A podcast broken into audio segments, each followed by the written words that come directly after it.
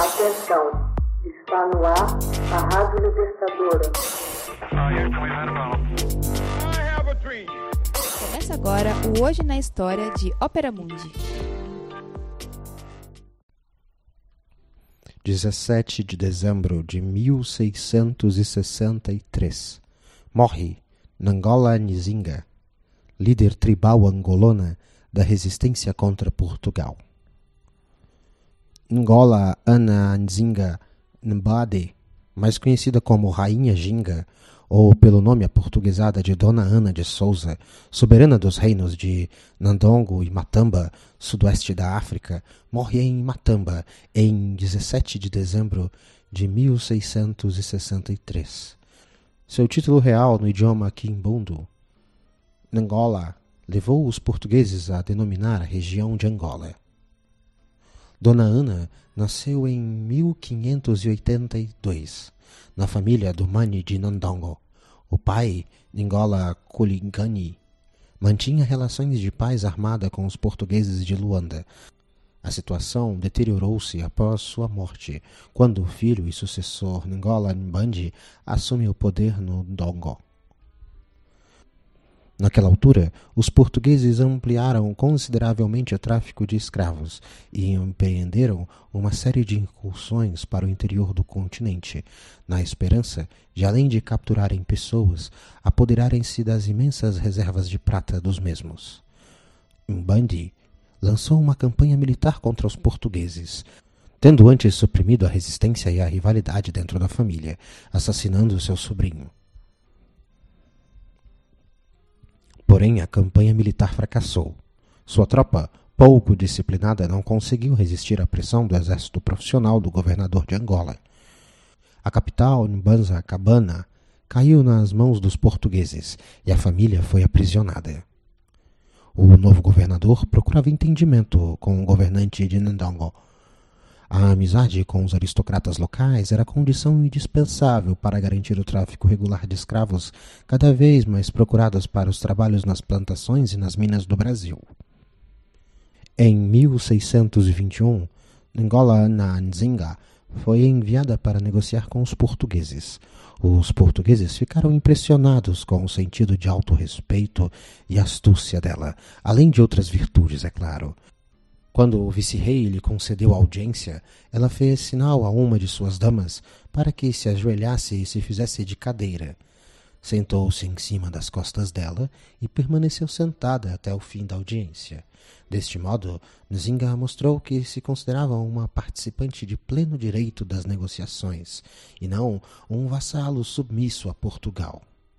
O acordo foi celebrado, calculando que uma mulher tão inteligente e decidida poderia vir a ser uma aliada vantajosa. Os portugueses convenceram-na a batizar-se, tomando o nome de Ana em honra da esposa do governador português. Em 1624, Mbandi morreu em circunstâncias pouco claras. Nzinga, ao tornar-se a única governante, renunciou ao cristianismo e rompeu a união com os portugueses. Estava a cumprir a vontade de seus súditos, descontentes com o tráfico de escravo praticado pelos portugueses.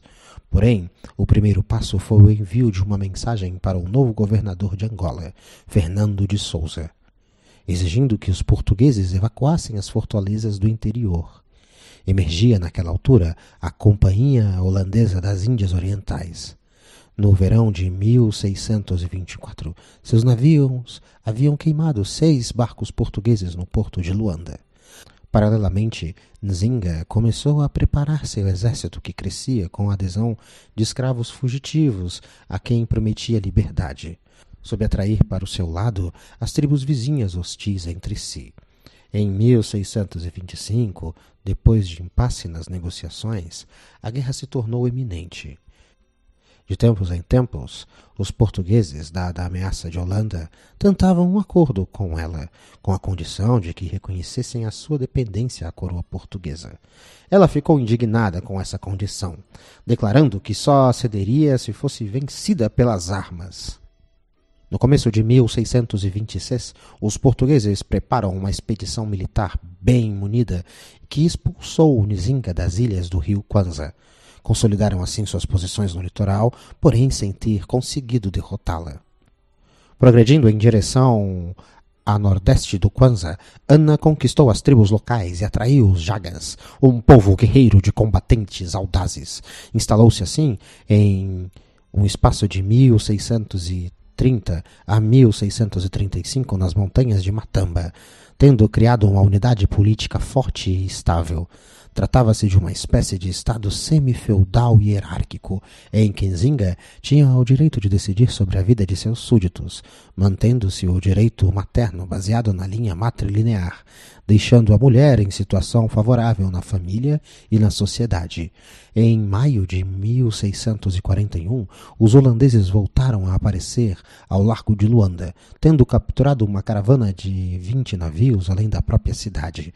Em seguida, apoderaram-se da fortaleza de São Felipe de Benguela. Nzinga soube aproveitar habilmente esta situação tendo proposto aos holandeses unir os esforços para criar uma união dirigida contra os portugueses. Os holandeses mandaram um destacamento de 300 soldados que ficou sob o comando dela, que conseguiu estabelecer controle de grande parte do litoral, rotas de comércio, inclusive o de escravos, e do interior do país também. Em agosto de 1648, chegou do Brasil Salvador Correia, designado novo governador, à frente de uma forte esquadra e um numeroso destacamento.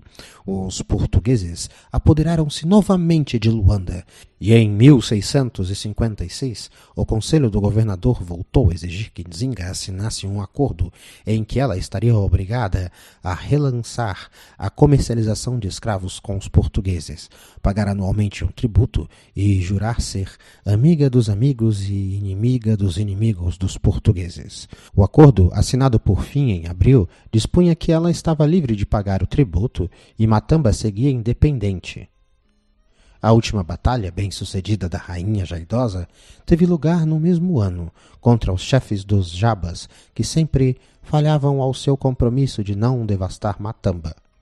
Passou os últimos anos de sua vida em paz, tendo estabelecido relações comerciais com os portugueses e autorizado a cristianização do país, tendo levado durante 31 anos uma luta desigual, mas heróica, contra os colonizadores portugueses e seus aliados. Hoje na História. Texto original Max Altman. Narração José Igor. Edição Laila Manuelle. Você já fez uma assinatura solidária de Opera Mundi? Com 70 centavos por dia, você ajuda a imprensa independente e combativa. Acesse www.operamundi.com.br/apoio.